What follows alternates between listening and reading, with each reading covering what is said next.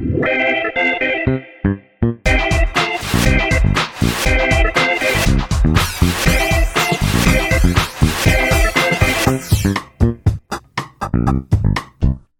迎收听《爆棚》，我是十一，我是美心。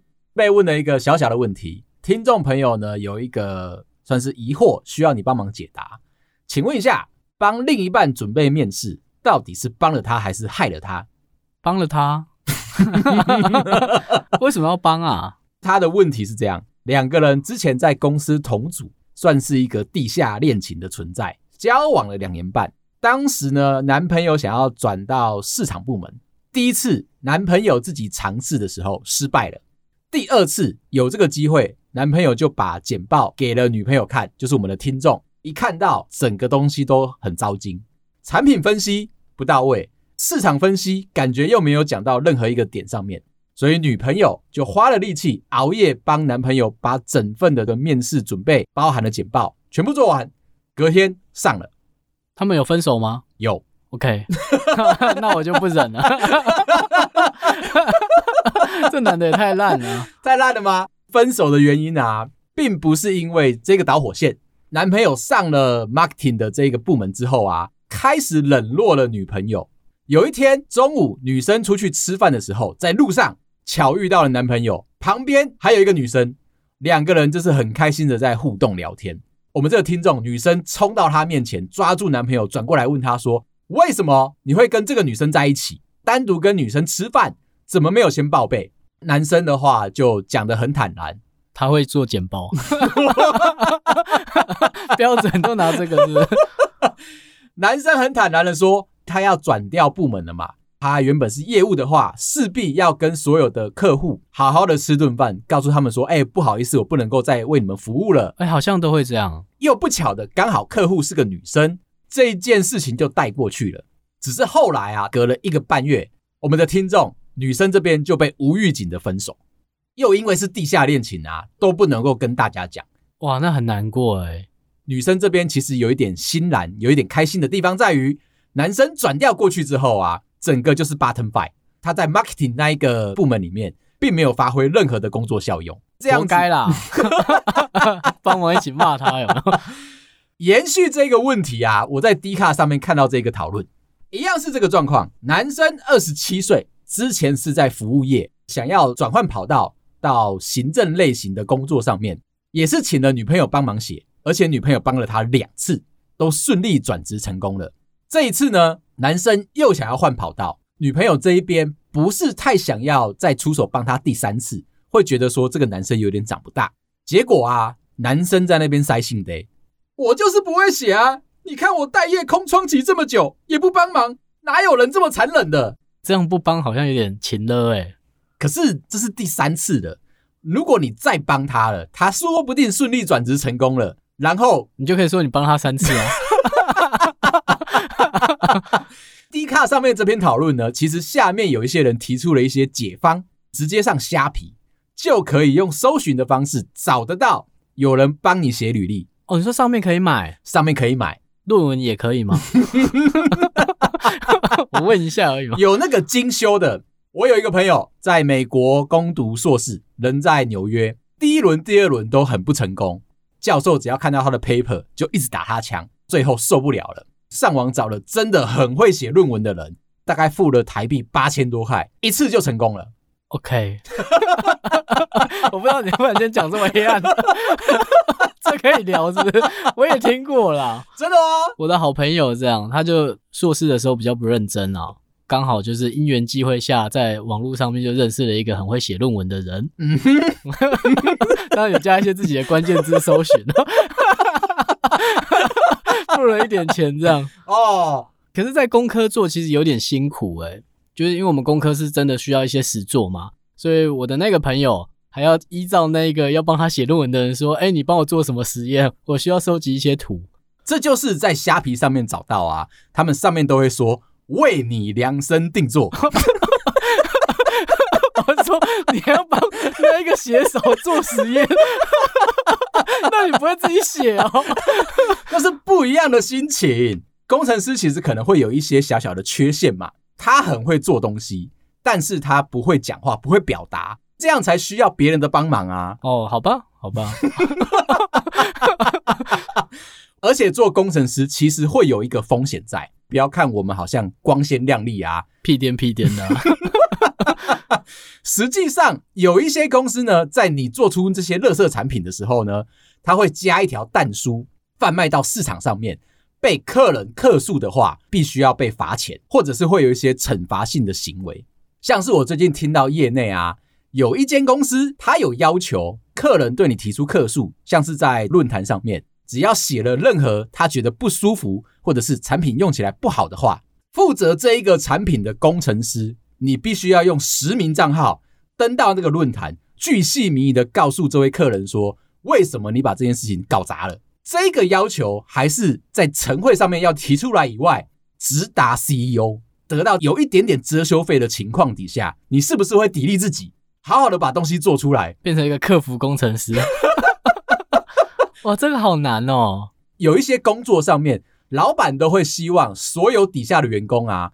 把工作当成是自己的事业，所以你在做任何，为什么我的薪水不是老板的薪水？把工作当做自己的事业，我们没有提到钱吧？对，你好适合当老板哦，创造你一个小小的心灵契机。曾经是个工程师，不知道怎么创业，所以你才到我的公司里面来工作嘛。我现在给你这个空间，给你这个跑道，给你这个舞台，你幻想成你是一个自己的老板。做出来的产品都要对消费者负责，那你是不是用你全心全意去面对消费者？如果你今天做错了，就必须要走到第一线跟消费者道歉。万一一堆人来攻击你怎么办啊？道歉啊！我说你的同事开客户的账号，你这边做的好烂哦。哎，这是蛮有可能的。大家都知道那个产品是你做的，你又做的不是特别的好，尤其你跟他共事，你一定知道他有什么样的缺陷。论坛上面正比疾书的把所有的缺点都讲出来，还要逼着你这位可怜的工程师上去跟他道歉，他可能就会离开了吧？他就没有那个很优渥的薪水了。这间公司的 CEO 啊，他就是用这么强硬的手法跟制度，创造出他们现在真的做的还不错的一些产品出来。台湾的公司吗？它是一个美国的公司。哦，难怪这样。我现在很反感他们这些人。难道说台湾的公司不值得效法吗？台湾用就有点不近人情啊！你说薪水，台湾就有些人情在嘛。另外，我还有一个小故事，就是我认识的一个朋友，他现在在中国那边上班啊，负责的就是代工的行为模式。签约的时候有附加一个条款，代工的产品贴了别人的牌，上到了市场上面的话，遇到客诉，他就要扣你台币大概一万二的薪水。但是因为他们是美金计价啦，所以那个讲出来的金钱的额度看起来是有一点点普通，扣几百块这样子，对，扣几百块，四百块而已啊，还好啊，就是那个感觉。现在人啊，工作起来觉得哎，零美金，然后有避税嘛，这边可以讲吗？可以，哦，好，可以，不是你就好。每次在工作的时候都会有一点战战兢兢的，甚至有刚刚你讲一次性还是一个月啊？它是一次性。出现一次的客诉，他就要扣你四百块美金。发生的那个状况啊，跟你刚刚讲的很类似。其他的同事啊，不会因为他出了 bug 之后就出来帮忙，反而是有一点狼性哦。遇到了问题，我会疯狂的落井下石，让他现在心里面有一点点不舒服，不知道是不是应该要离职。你说每个月都要拿四五百块给公司吗？没领钱就算了。工程师要面临的风险有这么的多，只要产品一上架，我们就会去关注说，到底有没有人会遇到 bug，想要对我们做点什么样的事情。分享一个小小的新闻，B N W，你觉得他的车子好不好？还不错啊，好，就是容易坏而已啊。听到了小毛病不是都这样吗？最近遇到一个小小的问题，他的某一款车子 X7 啊，这个系列被提出了一个集体诉讼。求偿的金额也有一点高，这一些事主控诉说，B N W 车厂杯架上面的设计有严重的瑕疵，导致了变速箱会坏掉，安全气囊无法正常的使用。这么严重？非常的严重，因为它的杯架呢没有把它设计的好。如果我有一个装满饮料的杯子放在这个杯架上面，然后 我希望你你知道你在讲什么。然后呢，一不小心开车的技术没有像拓海一样有精湛的甩尾的能力，那一杯水不小心洒落出来了，从你的前挡一路渗进去，到了变速箱的话，会有机会让你在高速公路行驶的时候变速箱卡死，你只好移到路旁边等待救援。哦、oh，OK，这个观点 挺好的。另外呢，一杯热的饮料，你是不是把它放在杯架上面，旁边会凝结出水汽？毕竟是一个温度差的效应嘛。车子里面有冷气，又是一杯热的饮料，水蒸气到了上面之后回来凝，可能它会形成一个水循环，水循环，所以车子里面会乌云啊，会打雷，是不是？要到这么详细，是不是？然后呢，一个水汽凝结，杯架旁边可能就是安全气囊的感知器，因为那个水汽的凝结，导致安全气囊在重要的时候失效，炸不开来。OK，怎么不炸死他们？工程师看到这份童书的时候，变速箱的事件啊，真的发生了，真的有案例。而且事主呢，后来把车子拖回去 BMW 原厂拆开来一看，真的变速箱有一个小小的零件坏掉，导致他在高速公路上面，哦，那是本来就坏掉的啊。他们工程师应该会这样讲，才不是什么水嘞，他自己就会坏掉。但是原厂的技师哦，很负责任，他说就是因为水汽的关系，导致变速箱某一个零件坏掉卡死，不能够打到 P 档，让车子停止下来。因为这样子，这应该就是谢责啊，是杯架害的，才不是我设计的问题。事主因为这样子，他就缴了八万块的台币把它修好。问题就来了，当初他已经过保固了，所以他必须要自费修理他的变速箱，他才想要召开所谓的集体诉讼，因为这个杯架设计实在是太糟糕了。他诉讼多少钱呢？啊？他诉讼了五百万美金。他想退休吧？他为什么提出这个价格？除了是希望给原厂一个热烈的警告以外呀，啊。觉得对原厂很失望，原厂并不打算做出一个善意保固的动作，哦，这样就比较不好。所以他提出这个价格，就是要让原厂知道说，你们的设计一定有非常重大的瑕疵。同样一个类型的新闻，在美国佛罗里达州，有一位大妈对一款微波速食的起司通心面提出了一个申诉，一样是集体诉讼，诉求是说起司通心面啊，包装上面跟它背后的 SOP 号称着。只要花三点五分钟的时间，就能让这一碗好吃的东西热腾腾的上桌，让你可以食用。他觉得不合理，标榜了三点五分钟之后就可以用，但是那只是微波的时间，不包含其他的步骤哦，根本不可能在三点五分钟你就可以吃到这碗面。对，他知道他在讲什么，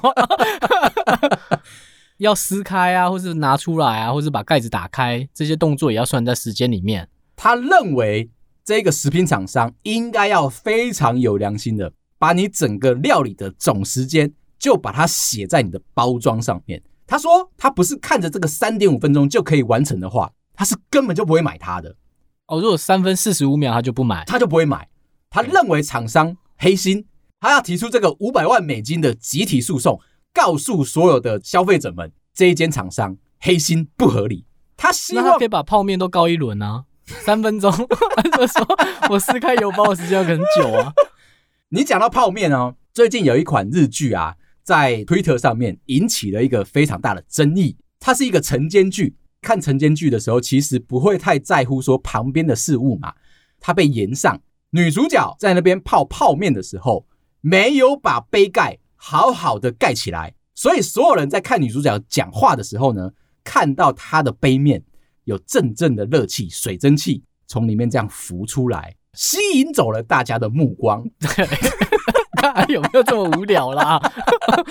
大家在下面一直热烈的期盼，告诉女主角说：“赶快盖起来，赶快盖起来，不然的话你的面不会熟。超过三分钟之后，那个面就不对的。”结果有一个泡面的厂商跳出来，他说：“其实我们家的杯面啊，开口的地方。”有留下一个双面胶，轻轻把它撕开来，倒进热水之后啊，那个双面胶就可以帮你完整的把这个杯面盖起来。哦，日本人好贴心哦，但这重要吗？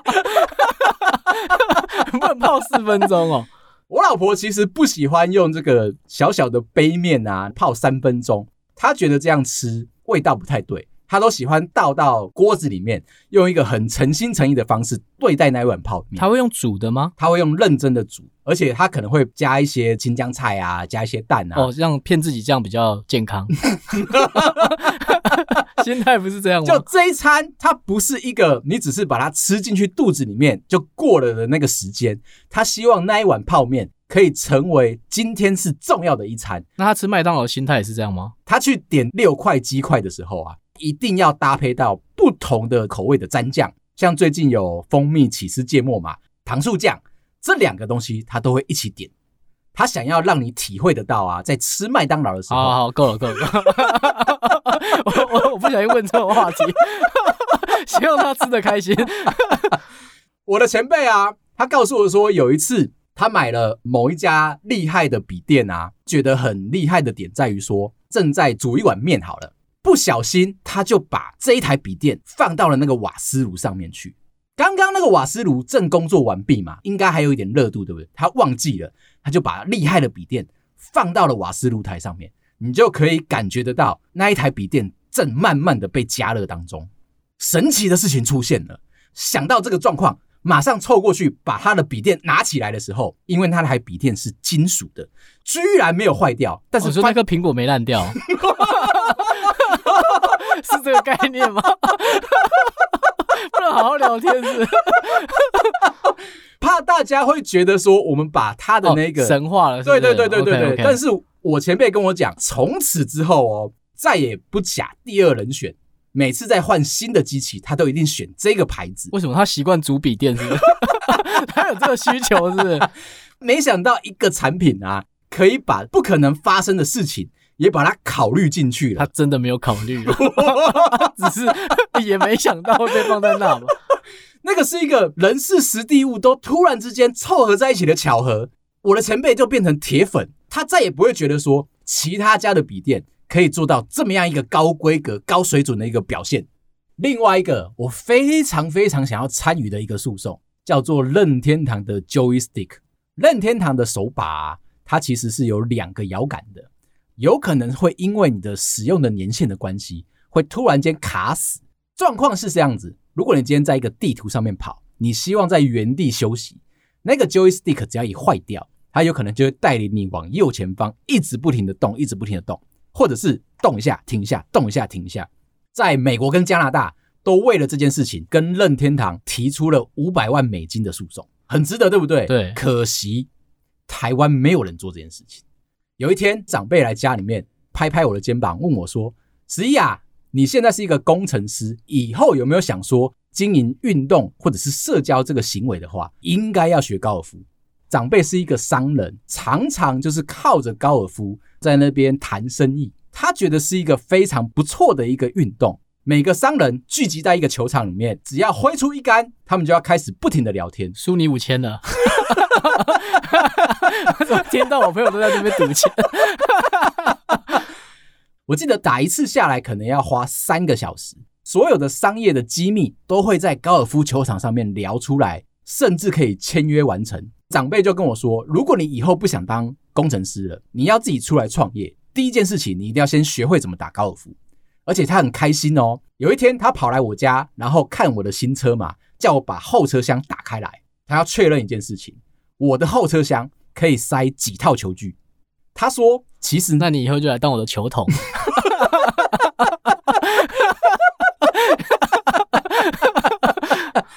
不是这样，他们这些大老板啊，在买车的时候，第一件事情就要先把后车厢打开来。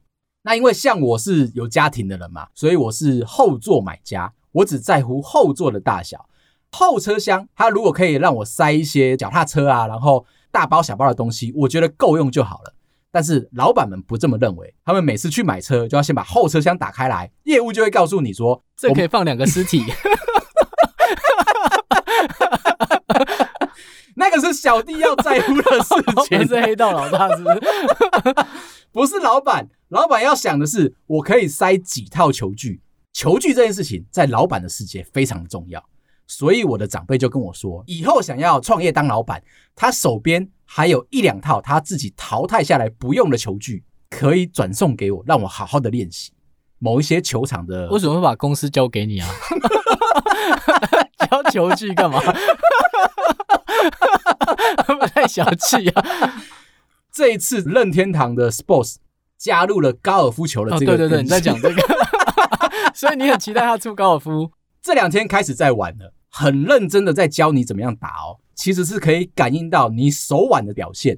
打高尔夫球的第一件事情，双脚要站好，有一点像是深蹲的个模式啊。你要用你的屁股跟你的腰扭动，达成你这个。我没问啊，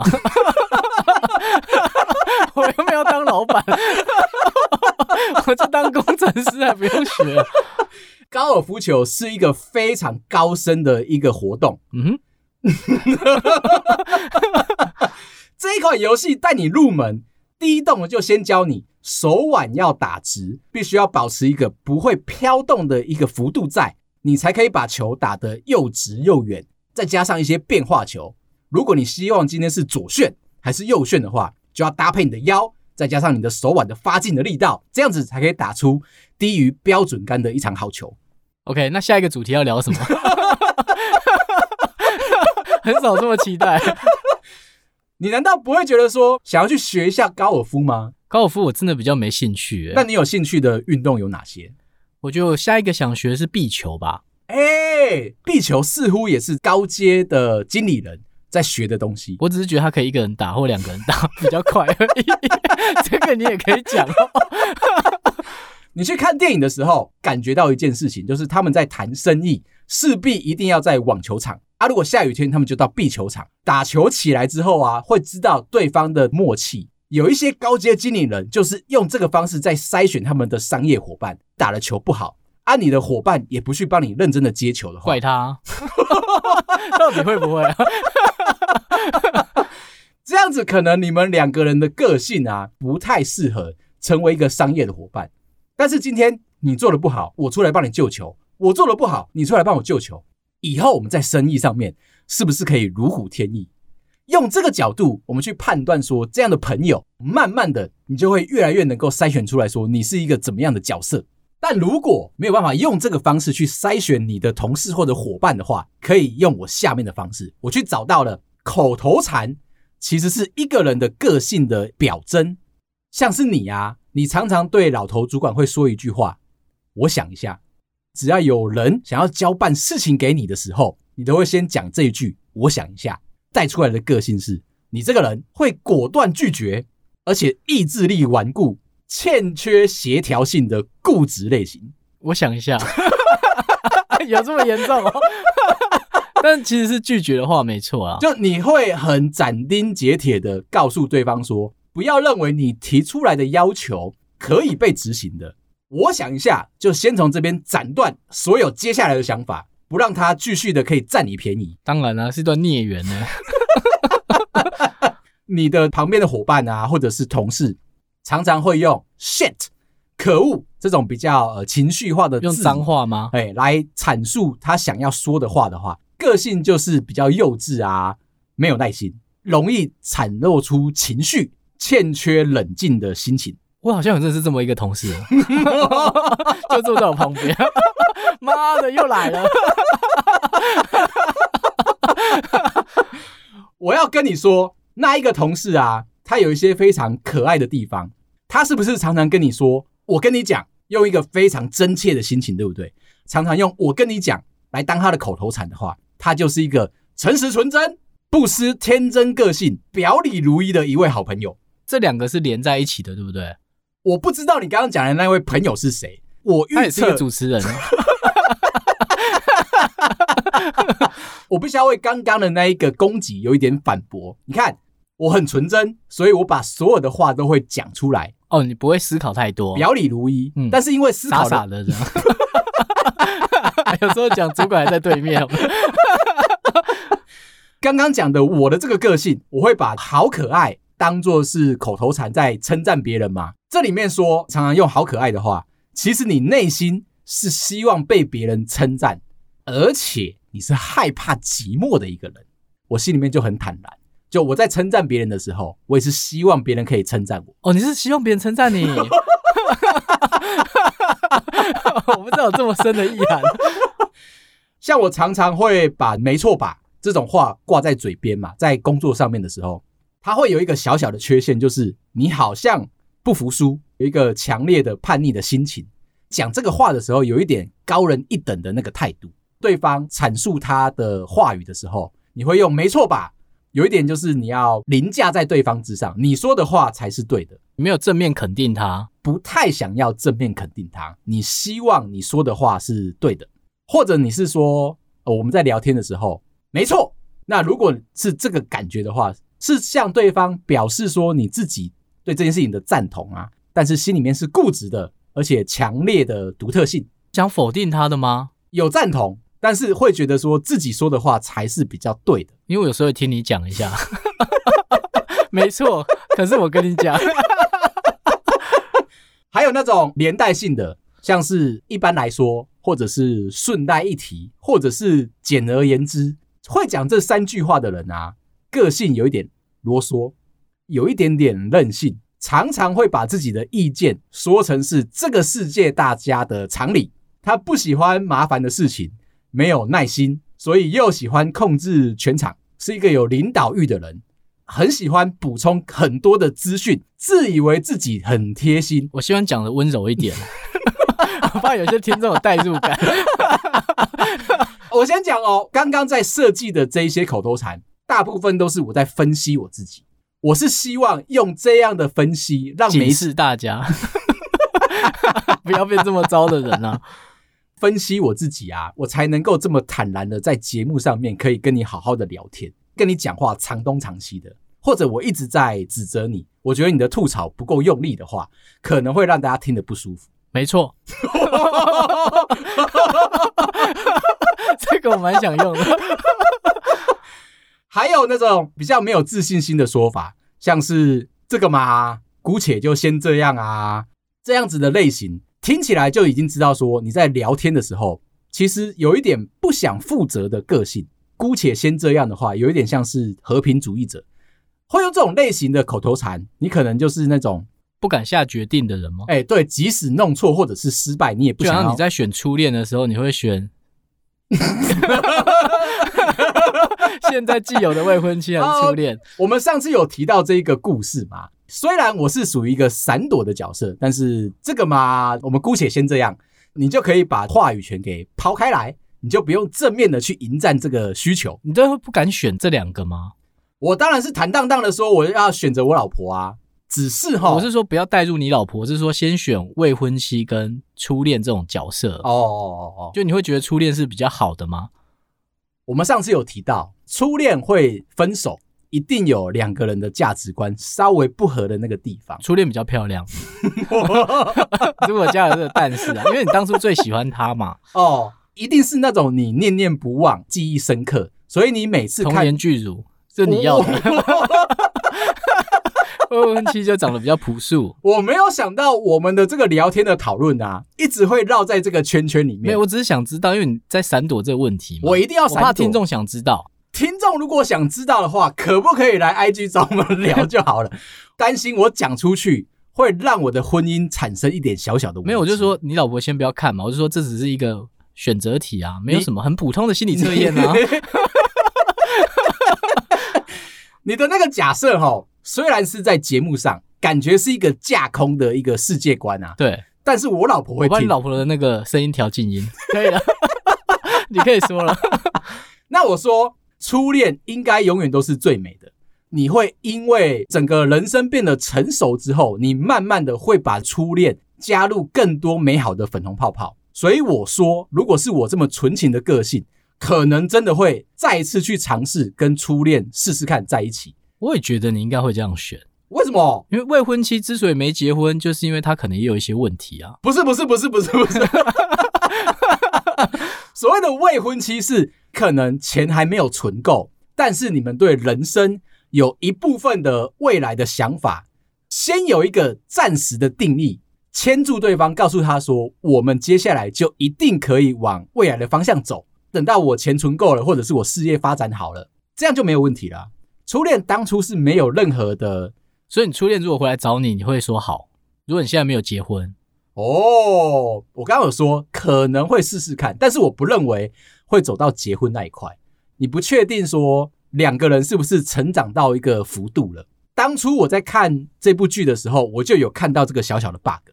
最终你要走到一个长久有一个正果结合的时候，你一定是成熟，撇除掉外界的想法跟眼光，到最后你才可以修成正果。我不知道这个解释你满不满意？我可以啊，我可以，下次再问看看。姑且先这样，现在就变成我非常喜欢拿来用的口头禅。我发觉说不太需要对于某件事情都有一个很强烈的立场。啊！你在问我问题的时候，我想一想，